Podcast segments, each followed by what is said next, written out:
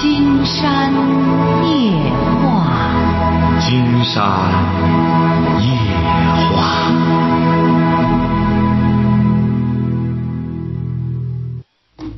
晚上好，听众朋友，我是您的朋友金山，很高兴和朋友们相会在午夜。马上接我们朋友电话哈。喂，你好，这位朋友。喂，你好，金山老师。哎，我们聊点什么？啊，那个太不容易了，打进来。抱歉哈，嗯。啊，那个是这样的，就是我现在有点迷茫，我纠结，就是不知道该怎么办。我想听金山老师给点建议。您多大了？我今年三十岁。啊，什么嘛？我是那个，我是在济南上的学，毕业之后在这边工作，工作七年了。嗯。然后买房子，嗯，结的，就是在济南买房子，当时是买不起，就租的房子结的婚。嗯。现在是今年回家过年了。说回家已经七年了？哦，不是，我是在济南工作已经七年了。哦，在济南工作七年啊，了在在这租的房子结的婚，啊结婚结婚两年了。嗯然后今年过年去我婆婆家过年啊，我婆婆还有我公公他们的意思是想让我们在老家的镇上买房子，嗯。他们觉得买房子在镇上便宜，而且离家又近。我老公他是独生子吧，嗯他们的那种思想观念就觉得养儿防老，离得近，他们以后老了好照顾。嗯然后我我和我老公现在就觉得在济南待了十一年了，就工作也稳定，什么都习惯了。我们是暂时不太想回去。你家是哪儿的？老公他家是东营的一个县一个农村，哦，呃，我老家我老家是济宁的，我们俩是大学同学，都在济南工作。嗯我现在的情况是，我不知道我是我是继续留在济南奋斗啊，还是听老人的意见，我就回老家乡镇上买个房子，然后就以后相夫教子生孩子呢？哎呀，你在济南，关键是怎么样啊？干的？嗯，我们俩工资都不是很高，呃，两三千块钱吧。一个人两三千块钱。呃，一个人两三千块钱，工资不是很高。就是在现在在济南买的话，我们俩的能力付首付二三十万，我们俩现在拿不出这么多钱来。然后现在不是年龄也不小了嘛，他们家里想着要催着要孩子，呃，我就想着在要孩子之前，我想先稳定下来，说就就谈到买房子的话题了。然后我老公他们那边亲戚朋友没有一个支持我们在济南买房子的，他们就说在济南买不起太贵，呃，他说他那你们要是回来买房子，呃，我我就是没钱，我想办法给你借也能给你借来。他说你们要是在济南买，一分钱没有，他们就这么说的。哎呀，如果要是所以，所以我这个过得我就很不高兴，我就每天都很纠结。没必要这样，没必要这样。金山觉得是这样哈，嗯呃，这就如同这个人一样，这个人啊，你比如说他在七岁的时候，听着哈，嗯他在七岁的时候要是担这么五十斤的东西，他很吃力。他如果要是说白了，要是再长上十来年的话，百十斤的东西他也没问题。现在呢，金山觉得你们俩从哪里发展呀？嗯，不就在济南回回老家都可以选择。你知道为什么呢？金山告诉你，第一点哈，嗯就像现在很多人在北京飘着，他意识不到，就说他早晚要离开那个地儿的。为什么这样讲呢？你很多人也是在北京干了二三十年，最终又回老家了。为什么呢？中国人自古以来讲就是这个衣锦还乡啊，晓得吧？嗯哎，当你真正风光了，那指定要回到家乡去炫耀，因为你在别地儿没有人知道你。你就像很多出国的人也是这样，为什么他最终还是得回来？为什么呢？人就是得这样，你只有回来才有分享你这种荣耀的人。这第一点，这个你如果在济南的确也没什么人，就光你俩在这样这这这干巴干巴崩的在这干的话，这么吃力还租着房子的话，呃，确实太累，晓得吧？对，哎，力不从心，生了孩子也没人帮你看，什么的都不行，晓得吧？对对，哎，这第一点，第二点，嗯，这个户口制度啊会越来越松的，晓得吧？嗯哎，就这个户口啊，恐怕将来再发展发展之后，恐怕也是，就是身份证，你拿着身份证到哪里你居住，你干什么之后，只要你合法，你有工作，你就可以在这儿待，晓得吧？嗯嗯哎，所以说，金山觉得，要是实在是家里人就这么一个孩子，而且家里人父母有劲儿使不上，你们回去之后，你比如说有孩子，家人可以给你看着，在乡镇上也挺好啊。现在很多乡镇建的，哎，在那里呢又没压力，两个人宽宽松松的养孩子，然后积蓄钱财，一不留神，万一要发财的话，在那儿发财了，到济南来买个房子也很轻松啊，是不是啊？嗯，我婆婆她，我打断一下金山老师嗯哈，我婆婆还有她那是也是像你这么说的，对呀、他们他们就说你在济南要是要小孩儿，没人替你们照顾，你们请保姆又请不起，你只能辞职不干。你辞职不干，他一个人的工资你三口儿够花的吗？啊，对呀、对呀、这不你他们婆婆说的有道理啊、对他们就很担心我们在外面过得不好。是啊，你指定是然啊后我。就想，我就想，你说我在外面奋斗那么多年了，你说我婆婆一句话我就回去了，我就觉得你我回去也不意味着你不回来了，你怎么还搞不清楚？现在是，你想回去就回去，想回来就回来，你晓得吧？你现在关键是要去回去容易，再回来就难了。哎，错。现在说白了，你就没有看到一点，经常让你好好的考察一下哈。嗯听着哈，你嗯注意一下，现在在北京真发迹了的，在北京发迹了的哈，听着哈，嗯净些外地人儿晓得吧？哦你现在在济南，你看看，在济南很多机关单位，你看看有多少济南的人儿都是人家外地的，读大学干什么了之后很优秀，然后留到济南，然后干什么之后就这这这个研究生那个博士的，晓得吧？嗯哎，你不要这个很多，你别现在济南的好多这个，呃，发了财的一些哈，现在干的挺大的。后来经常和他们聊起来，一问，净些德州的、聊城的，都是夫妇两个人在那边干的不错了，把那公司移到济南来了，晓得吧？嗯，哎，很多都是这个。而济南当地的很少有真是发了多大财的。你看街坊邻居，你问问谁家孩子，呃，基本上没没几个发迹的。就发迹就是就是你比如说，你到了到了这街上哪里，你比如说卖卖卖什么花生米的，卖什么一水儿当地的，卖什么茶鸡蛋的，哎，净这个哎，卖这卖缠蜜的，现在那种蜜缠着的，这这都是当地的，哎，嗯，哎，金山老师啊，嗯你你说我婆婆他们的想法是不是想用我房子想拴住我们俩呀？她就是想让我们心回去。胸啊！经常告诉你，你上大学学的什么专业啊？呃，会计。你这个会计啊，会计的最大问题是干什么？你知道？算计。你看了吗？哦你这会计的功夫啊，听着，你会计的业务一般化，因为现在会计业务真好了之后啊，挣个三四千块钱没问题。可是你光算计了，所以说你这会计的这个水平啊也一般。你想想，人家有什么可拴住你的？就弄个房子之后，你不想，我是那个我婆婆，她身体不好，她有病。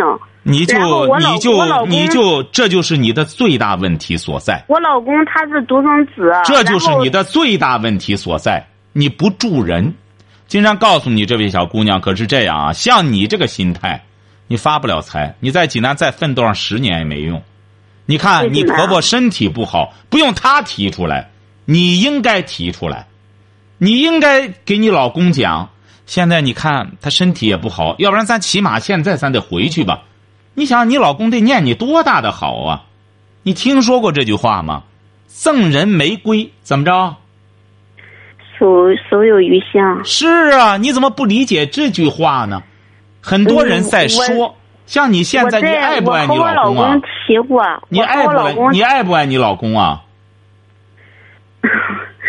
我我们俩八九年的感情了。还八九年的感情呢，你一说这个，你就你就干脆就没什么可商量的了。你这样显得你这人还会做人。你本来在济南，说白了，像你俩这个弄法，一个月五六千块钱，两个人合起来，而且是还得首付啊交不了，还得让人家帮你。经常告诉你吧，你甭你甭十年二年你也挣不出来。你将来生孩子之后，你知道雇个雇个什么月嫂现在多少钱啊？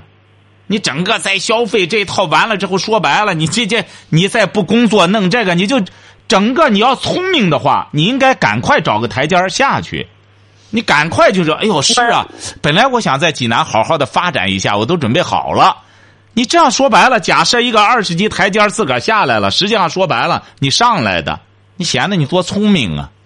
不是，我给我老公说过要回去，现在的问题是我老公他不想回去，他、那个、他没数他那个乡镇特别落后，他没数，像这种人就不行。你老公要听着的话，今天就得给他讲，落后才有机会。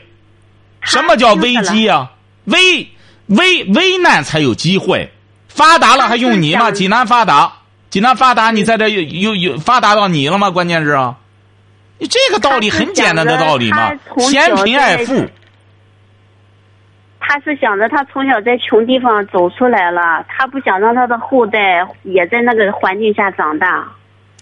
他所以说这种狭隘的想法。经常可以这样讲，经常也不怕你老公不爱听。你这种狭隘的想法，你就很难实现你的一种愿望。人家应该是这样：我从贫穷的地方走出来，我就不怕贫穷了。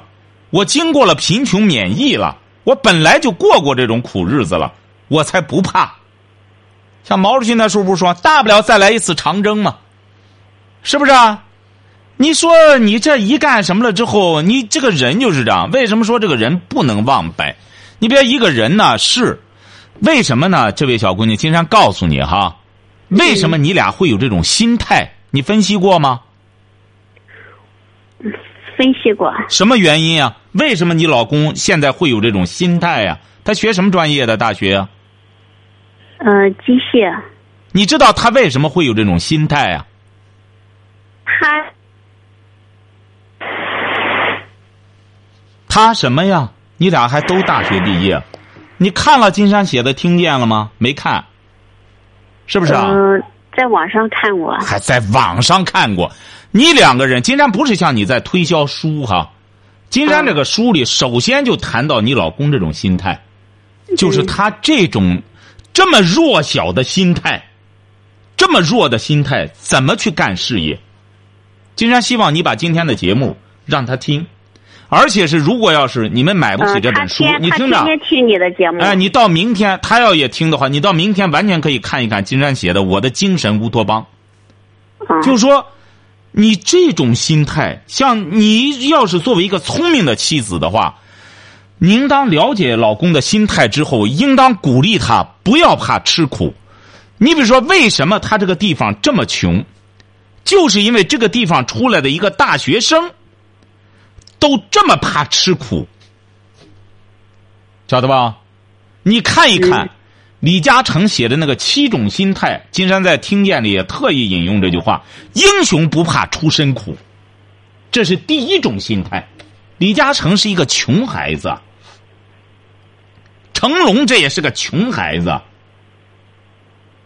台湾首富王永庆家里就更穷了，穷的他哦起小给人家米店里打工卖大米。赵本山更是吃百家饭长大的。嗯，你说你们两个人不这样？你说你老公现在他心里脆弱，这个可以理解。他一个年轻人，公吧，我老公他也不是不能吃苦，就是他这个性格的原因吧，就是这些年我们俩在一块儿遇见遇见什么大事需要有一个人站出来拿主意的时候，他都是听我的，他就是听我的意见，然后我说怎么样就怎么样。就像这次买房子这件事吧，然后我老公就问我，他说你怎么想的？你打算回去就回去，你要是不想回去，咱还是继续留在济南。他就是遵我的想法。啊，这不还是你的问题啊？那么他尊重你的意见，你要是能够拿主意也很好啊。这不很简单？刚才金山不是给你讲了吗？本来，你你婆婆她身体就不好，老人到这时候了，你说她依恋孩子有什么错呀？他们就这个独生子，你们说白了吧，这个人就是这样。你说这个人，说你怎么着上苍才会助你？你你这个人光凭你俩这么个干法，老人在那边没人照管，身体还不好，老太太两个人一步之遥，明明回去还更好，就是不回去。你这个你怎么得到上苍的关关照呢？你俩再干也没用啊，没没有上苍扶持你呀。上苍是什么呀？上苍不是老天爷，就是你要行善，晓得吧？这就是这就是老百姓说的善有善报。多少人都是干了好事之后，嗯，我磨不唧的得到一种回报了。大家要相信这个的。金山觉得为什么不相信这个？任何事情都是有因果的。所以说，金山觉得你老公既然尊重你。你就更应该设身处地，的确是你，比如他觉得吧，实际上你老公更多的他是为你着想，就觉得你呢老觉着那边穷，不愿回去，他不愿意让你受委屈。你两个年轻人现在三十岁，你就不受委屈，你就不遭罪儿，你就不付出，将来你凭什么？你凭什么享福啊？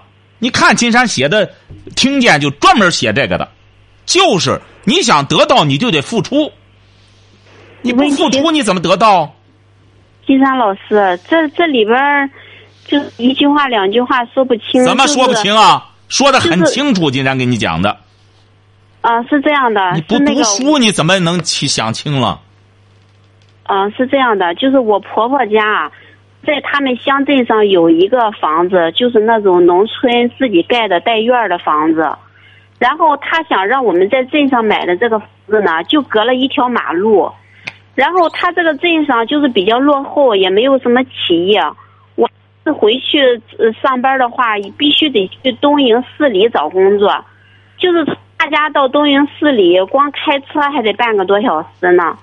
所以我啊，在那里买房子和那个镇上的房子有点重复。我就想，既然买买房子，那就不如。去东营买，而且上班还方便。那完全可以啊！你上东营买了房子之后，反正你老公他是独生子，父母你买个稍微大点的，把他爸妈接过去不就得了吗？东营离着他们一共才半小时的车程，这不很简单吗？我现在我现在纠结的是要不要在那个镇上买。如果买的话，我觉得和那个老家的房子离得太近了，有点重复，就隔一条马。你不买，你就到东营买。你东营买了之后，你把老人接过去不就得了吗？买个三室的，不就方便了吗？对，他那就是我，我婆婆还有他那些嗯南方那边的亲戚哈，他们就说那个你们在济南买房子一分钱没有啊？你已经说过了，你你已经说过了，人家就是一分钱没有，这说明人家不傻呀，凭什么人家给你钱？你两个人远远的在这儿了呀。你买个房子还是人家给你的钱，你自个儿又没钱，拿人家的钱在这买房子，在这享福，当然不给啊，不给就对了。他在就是回去买的话，我婆婆就她就说她没钱，我没钱。他当然回去没钱，有个院子，有个什么四合院，多奢侈啊！你知道北京一个四合院四个亿，你这好在镇上有个县城的四合院多舒坦。你俩就是观念落后。现在说白了，四合院比楼房贵。你俩就是你俩就是金山觉得，关键是你俩最大的问题，就是怎么着呢？这这位这位这位朋友，金山告诉你哈，嗯，你甭看你在济南，你一直是个局外人，太土。金山告诉你吧，你俩的你俩的土是土在什么？观念太土，都在济南待十三年了，还持这种观念。你还听金山的节目？听金山的节目你是怎么听？你听几回了？我从上学的时候听，但不是每天都听。我怎么听的？金山这观念不好的时候才听。金山告诉你，金山这观念，都绝对在欧洲也属于超前的。这个一点儿，你那哪个观念你试试？哪个观念单挑哪一个？预测的有一样错的吗？说白了，你这个观念太土，你这个观念落伍的话，改革三十年改什么？就改一种落后的观念。这个人这个观念土了之后，我们的观念并不是说是目中那个镇上的四合院我们想，我们一我们并不是说在济南工不可能打一辈子的工。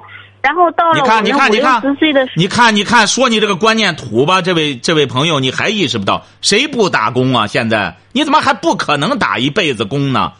大家都得打一辈子工，现在都得打工了。原来不打工，现在就得打工了。你以为现在你成公务员不打工啊？你也是给政府打工，五年一千。我说的这个打工是那个。年轻的时候你给别人打工，你到了四十岁你打工也不好打。年龄年龄大了，人家愿意要年轻人的。我是我你这个也没你这个道理。你年龄大了，有你年龄的大的经验，经验丰富啊。现在好多地方就是要那成熟的人。你所以说你要技术精湛的话，你从现在好好学。你到四十岁了，你年龄大了，那三十岁的他还缺十年的学习时间呢。哪有你这样算年龄的？所以说，金山告诉你啊，你俩真是你打这个电话很有必要，你得好好听，你俩得好好的听金山的节目。我不知道该怎么办。换脑子，这脑子太秀。金山告诉你怎么办。第一点，就凭你俩的能力，现在在济南这种上班生孩子的结果，最终会被逼回老家去，晓得吧？你是待不住的，你现在也没多少存款，你有十万的存款吗？有七八万吧。哎，你也就是够你雇雇雇个月嫂，然后再生孩子这一套费用都弄完了之后，也就差不多了。所以说，你这个七八万到镇上就是一笔钱，你在济南，也就是够你生孩子住院这一套雇完了，什么这这家政什么花费完了这一套七八万全完了。晓得吧？嗯，你生孩子你就明白了，一万块钱一都哗啦哗啦哗，很快就花光了。嗯，所以说你得会理财。你作为一个现在也是一个也是妻子了，你在金山一再讲一个观点，说这个女性啊，一定要没结婚之前要对妻子的位置有一个理性的认识，就是说我要做太太了。做太太需要一些什么样的元素？金山就要下一步集中要研究一下这个问题。做太太需要什么样的条件？什么样的人才有资格做太太？那么我作为一个女性，我都准备好了，我再去应聘这个职务。那么我再嫁给一个男人，我做他的太太。那么回过头来，这个女人要做母亲了，一定要搞清楚。这个母亲这个职务需要一些什么样的条件？需要一些什么样的要素？需要做一些什么样的准备工作？搞清楚了，那么再去胜任这个职务，晓得吧？嗯。哎，你这个回到家乡了，要做媳妇了，那么说婆婆，我作为一个儿媳妇，应该要做一些什么事情？也要做好充分的心理准备，再去做，再去胜任这个儿媳妇的职务。现在很多女性都渴望找男朋友啊，找了，但不知道做女朋友应该付出什么，不是光溜溜这个身子，男朋友就一切都高兴了，欧了，不是光这样。你做要做女朋友了，那么女朋友究竟具备一些什么样的素质，要搞清楚了。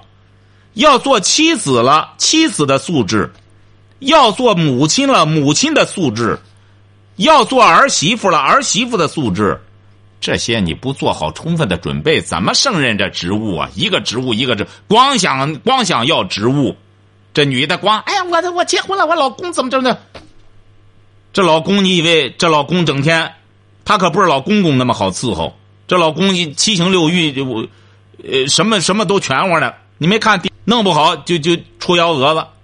嗯，金山老师，那你的你给我的建议就是，我可以没必要非得在镇上买，可以在东营买，然后就近找个工作，是吧？不是这个，你得根据你实际的情况。什么叫实际情况呢？这位朋友我啊，实我实际的情况就是，如果在镇告诉上买，你，金山告诉你，你不知道。嗯你今天呢，你老公既然你找了个老公，他很信任你，那么他很多事儿让你来做主。那么你的公公婆婆指定要是也听他儿子的，那么你相当于在这个家里要做一个一家之主。做一家之主很重要的一点是为什么？知道你知道做一家之主首先要考虑的是什么吗？做一家之主的素质吧，经常告诉你，嗯，你你不知道吧？我不知道，哎我不知道刚结婚，做一个单位，经常告诉你，做一个单位的领导的首要的素质是什么？你刚结婚，你不知道，做一个单位的领导的首要的素质是什么？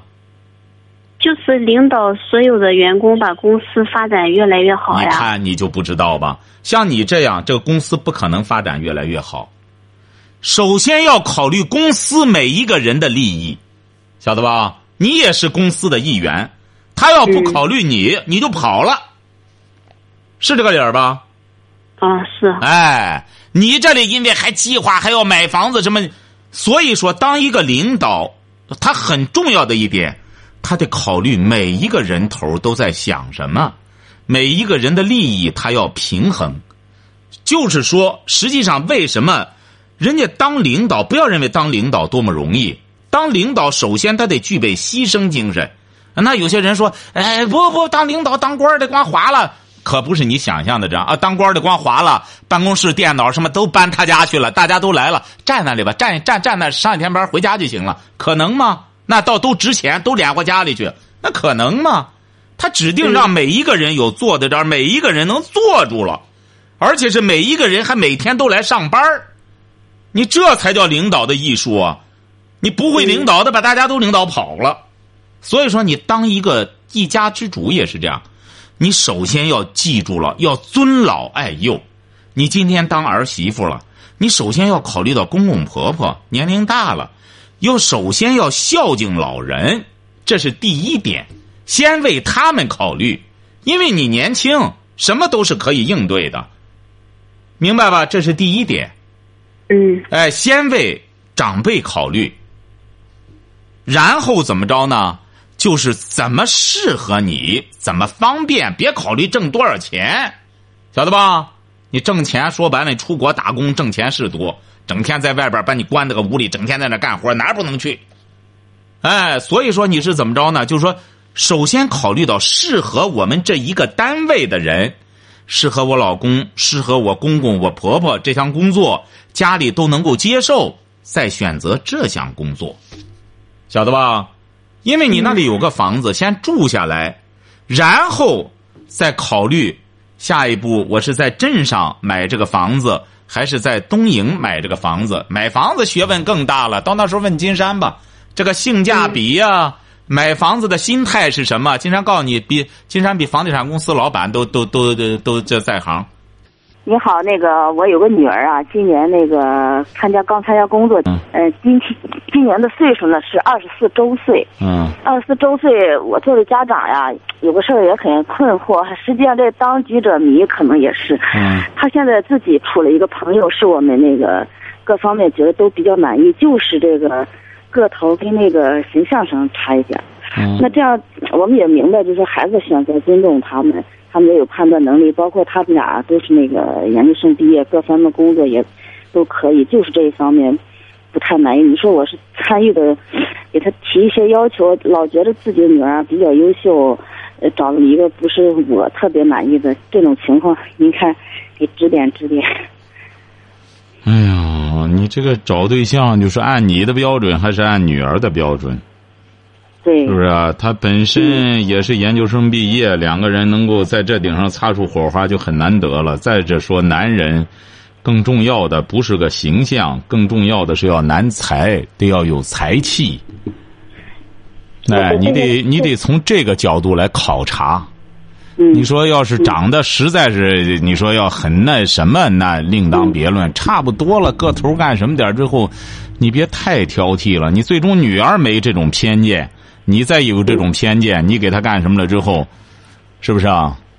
对我那个心里面很明白，就是说，呃，他也不要他总是觉得吧，呃，好像给他定的标准，原来教育他就是要看人的内心啊，这个各种是不是，呃，善良啊、孝顺啊、责任心啊、等方面，那个劝别人也劝得了，真发生在自己身上吧，好像就老是怕女儿，呃，那个找不好比他再好的。什么意思？找不好再好的什么意思就？找不到，找不到，就是说，就怕那个错过了一些比他还要优秀的，这个心理。那你可以选呀。你现在他本来就是在谈的过程中，你要觉得有更合适的，你完全可以选择。现在，对他现在呢，有他自己吧，就是我们灌输的思想，就是说跟这个谈的要一心一意的对人家。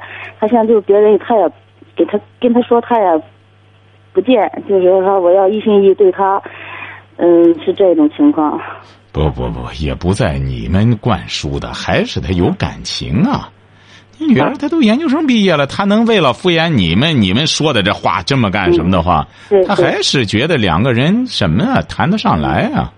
嗯，哎，是是，这是一方面。对，嗯你看他吧是研究生，而且那个考过了注册会计师，今年二十四周岁，总觉得呃年龄也不是太大，要是一次谈了一个就定下，就是这个想的面儿是不是太窄了？嗯哎，也可以，你挑来挑去，有可能这女孩子这挑花眼儿、挑油了之后，确实就很难了。再找就就找的话，这个为什么说一般情况下找对象还是还是第一次更干什么一些？靠着一种感觉，哎，你这个找来找去的，他这个东西毕竟是找人呐，他不是是挑东西，挑挑一件什么的，得好好的一个人，你要真正了解对方，得好得全身心的去感触他。感悟他，你别让女儿，你完全可以去感悟她，看看她其他的优点是不是足以弥补她的缺陷。你得从这个角度来启发女儿。你别如果是这个人本身短处也不认也不认账，长处也没有多少，这种人是最可悲的了。是是，哎，你得既然是女儿要全身心的考察这个人，就应当考察他的内心世界。不要说是干什么了，又又开始挑形象，挑形象又不行了，又在这人又不行了，弄来弄去的，什么事儿都耽误了。对对，哎，所以说你现在应该和女儿一样，静下来考察考察这个人的人品、志向，看看究竟将来他想做什么呀？嗯，是不是啊？看看发展前景怎么样，从这个角度去考察，是是，好不好？嗯，好，反正那个，好，谢谢啊。哎，好的，好，再见。好的。好，今天晚上金山就和朋友们聊到这儿，感谢听众朋友的陪伴，祝您阖家欢乐，万事如意。